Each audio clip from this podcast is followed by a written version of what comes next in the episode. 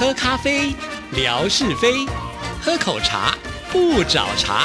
身心放轻松，烦恼自然空。央广即时通，互动更畅通。亲爱的听众朋友，大家好，欢迎收听今天的央广即时通，我是谭志毅。在今天的节目里呢，要来回复听众朋友的信件啊。那在回信之前呢，志毅也要跟大家来分享一下，就是因为跟听众朋友互动的时间比较久了，也知道有些听众朋友会有一些习性。比方说，像乐祥，他就会天天在微博当中呢，尤其是我的早安文啊，不管这一贴的是哪一个地方，他一定呢想尽办法找出很多的资料，然后补充说明啊，让大家能够更认识这个地方啊，让对我的天空文来说是非常具有意义的。那如果哪天乐祥呢突然没有出现在我的早安文的时候，我一定会觉得非常的奇怪啊。那除此之外呢，当然有些听众。朋友呢会用其他的方式呢，会引起到志毅的注意。比方说，像啊美霞是呃一个礼拜至少都会写到三到四封信来哈。如果某一个礼拜他突然没有写信来的话，那志毅呢也会想要问一下说，哎，到底发生什么样的事情？那最近呢，问来的妙恩就是碰到这样的状况哈，因为妙恩不管在任何的节日的时候呢，他都会主动积极的来祝福志毅啊。这个节日有时候呢，都是志毅可能不知道的，他也会写来祝福志毅啊。那尤其呃，还有就是我们电台的其他的主持人的生日，他也会写到志毅这边来啊，希望志毅来点播歌曲送给这些主持人之类的。就在八月八号这一天，我想很多听众朋友都知道，也就是志毅的好搭档冠佑的生日啊，因为是呃这个八八节嘛，所以呢印象就很深刻哈。那以前呢妙恩都会写来祝福冠佑生日快乐，希望志毅能够点播歌曲之类的这样的信件哈。其实不只是冠佑啊，像文哥、莎姐啊，这个妙恩也都会写信来那给予祝福跟祝贺哈。那因为没有收到这样的信，我就觉得有点怪怪的，所以也写了一封 email 呢来问候。一下啊，因为美霞没有使用微博嘛，她上次也跟我说，呃，她不会使用微博哈，所以那我就只好透过这个 email 的信件，那很快呢也收到了呃妙恩的回信哈。那看到这封信呢，我就觉得比较安心一点点了。那确实是因为家里有一些事情哈，所以呢就没有办法写信来。不过呢，现在呢妙恩一样还是很支持我们的节目啊。尤其呢最近也收到他的一些信件，才知道问来呢疫情也是紧张的，所以呢他去打了疫苗啊。他还特别拍了一些照片，他跟志毅说呢，因为呃进去的时候要等待打针，不敢随便的乱拍照。打完针之后呢要。休息等三十分钟啊，所以就拍了一些照片。那这些照片呢，志毅都已经把它贴在微博上了，我们的听众朋友也都看到了。其实不只是妙恩啊，像是之前啊泥娃娃啦，呃，也有拍这个照片给志毅看，就是大家打疫苗，这个半夜呢就先起来卡位，好，那个人龙排的很长啊。那像霞总呢，也有拍给志毅看，好，就是因为大家都拍给我看啦，所以我去打疫苗的时候，我也拍给听众朋友看啊。不过。呃，刚才呢，妙恩有提到，就是说，因为现在是夏天嘛，啊，大家可能在户外排队等待的时候是非常热的，流了很多的汗啊。其实这也让我想到啊，就是因为夏天，呃，外面非常的热，有的时候我们走在外面，哈，难免这个体温就会高一点。可是呢，现在到哪儿啊，都必须先经过这个体温的检测之后呢，才能够进入到这个室内的区域嘛，哈。有的时候都很担心说去量体温，万一超高，人家把我赶出来怎么办？哈，会有那种心理上的一点小小的障碍。就像是志毅那天去打疫苗也是如此啊，打疫苗的时候。后难免心里面会有一些忐忑不安呢。这个忐忑不安是来自于，因为我们很早之前就看到一些宣导的短片，说打完疫苗之后呢，它都会有一些副作用啊。呃，在我打疫苗的那段期间，只有开放就是像 A Z 跟莫德纳这两款的疫苗啊。据说 A Z 的第一剂呢反应会很大啊，越是年轻人的反应会越大。那莫德纳呢，呃，据说是打第二剂的时候，那个反应大到呢，还有人形容说是被卡车碾过的感觉哈。哇，听到这样子，你会觉得真的是呃会担心害怕，说打了疫苗之后你要去承受那个不舒服嘛啊？那呃，所以在打疫苗之前，你当然还是会想说怎么办哈？所以在此之前呢，我们也参考了很多的一些呃这个卫教的知识啊，比方说你要多喝水，补充维他命 C 跟 D，专家说的话我们就要听嘛哈。所以其实，在志毅打疫苗之前，我确实差不多一个月的时间就很乖乖的每天都会呃吃这个维他命 C 跟 D 哈。那在打完疫苗之后呢，要多喝水哈，这个我就。能做到的一定就去做，但是也有很多的传说啊，比方说，呃，这个体弱多病哈，那或者是年纪比较长的人打完疫苗之后的反应呢，就比较没这么的多。相对的，年轻的朋友们或者是身强体健的人，反应就会比较大啊。这个在我们家来看的话呢，还真的是如此哦。像我大姐、大姐夫他们打了以后，也都没有什么样的感觉，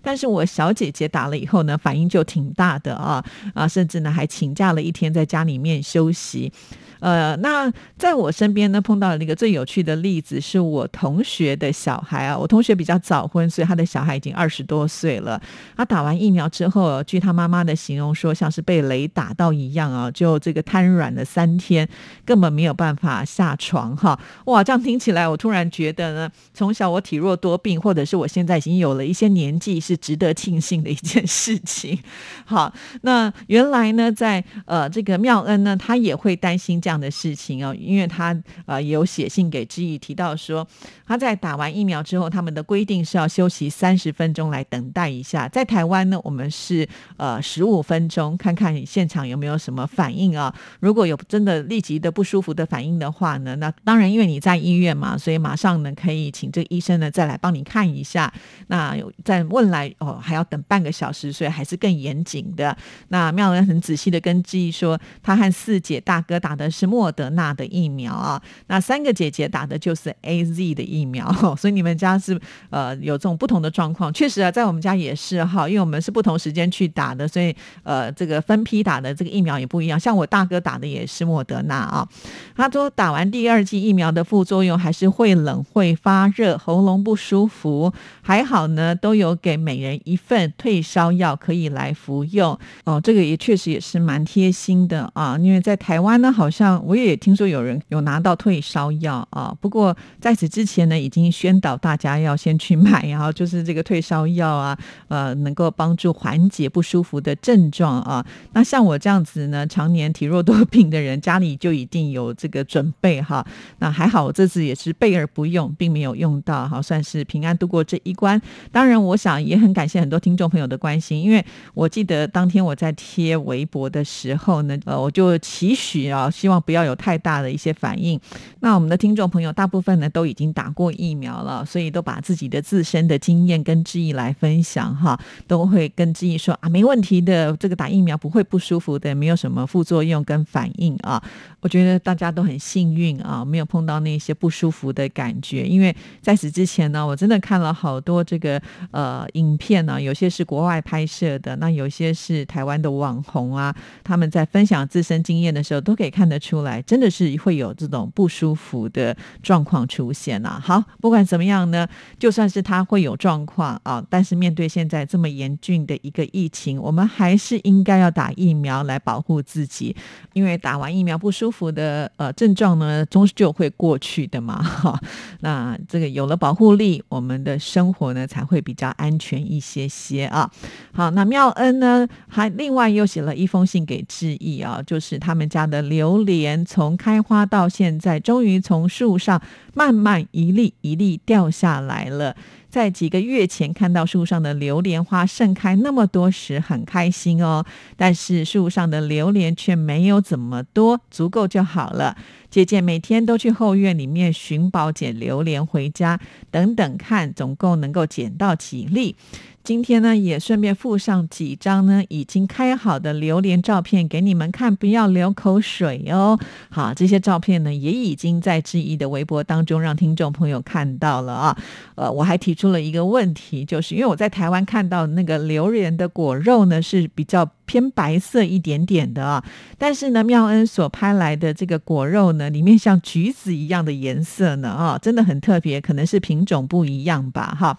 其实在此之前呢，我应该没有看过榴莲树哈。我看到的榴莲呢，通常也都是摆在市场在卖的哈，也没有看过呢它该怎么样的来生长哈。所以看了妙恩的这封信之后，我就特别上网去搜寻了一下榴莲树的图片，才发现哇，其实榴莲呢它长得很密集耶，会很多棵哈在一起。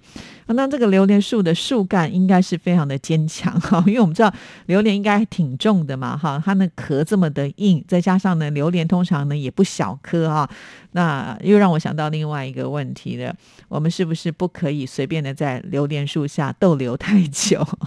万一一颗榴莲掉下来打到头，那还得了啊？因为那个榴莲的壳这么的硬，再加上呢它的外面呢有这个凸起物，感觉像刺一般啊，那被砸到这真的是。是啊，呃，可能要马上送医院了，所以呃，这个捡榴莲的时候后也要特别的小心啊，看看头顶上是不是有一些比较已经熟的呃这样子的榴莲呢，才不会呃发生这个意外或者是状况哈。当然了，因为这是我没有真正去采过 榴莲，或者是没有看过真正的榴莲树啊，所以我不晓得我这样子的想象呢是不是错误的，就请这个妙恩听到节目之后再来指正质疑吧哈。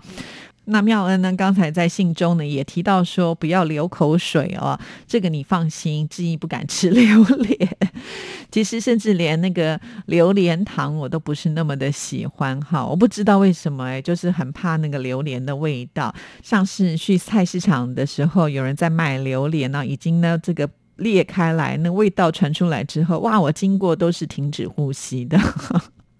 那很多人都跟我说：“哎呀，你就是要克服那个味道，你就可以享受到这么美味的果实啊！”就让我觉得好像跟我们那个臭豆腐也有一点像哈，那味道闻起来不是那么的好，但是可能尝起来是不错。但我就是没有办法度过那一关哈，好奇怪哦哦，可能是我个人对于气味啊比较会敏感一点点吧。不只是榴莲的味道我不喜欢，我还有一个也是不敢闻到的啊，那就是杏仁，听起来很怪哈。小时候呢，跟妈妈去菜市场，就会有人呢在卖那个现磨的杏仁茶哈。哇，那个味道大老远就能够闻到了，我真的是躲都没地方躲。但是我妈妈就好喜欢哦，所以每一个人这个喜欢的感觉呢，会是不一样的啊。不过说起来，我真的还蛮羡慕妙恩家里应该是特别的大啊。我们看过妙恩家里有养这个宠物啊，乌龟就可以在这个后院呢自由自在的跑啊。那有各式各样的这个果树啊，还有种了一些花，都是透过呢妙恩拍照片给我们看。那现在呢，居然还有这个榴莲呢，所以呢。好像都不用出去买这些蔬果了，在家里面自己就可以自给自足了，真的非常的棒啊！而且自己种的这一些呢，也都是知道它是非常的安全，而且是卫生的啊。这个是很令人羡慕的一件事情，但相对的啊，我觉得要照顾这一些呃植物呢，也不是那么的容易。像志毅不是也是常常会截我的一个朋友林小姐的图给大家看哈，她家呢就在苗栗铜锣啊，算是一个比较偏乡的地方哈，但是呢，它拥有很大一片的土地啊，可以种一些花花草草，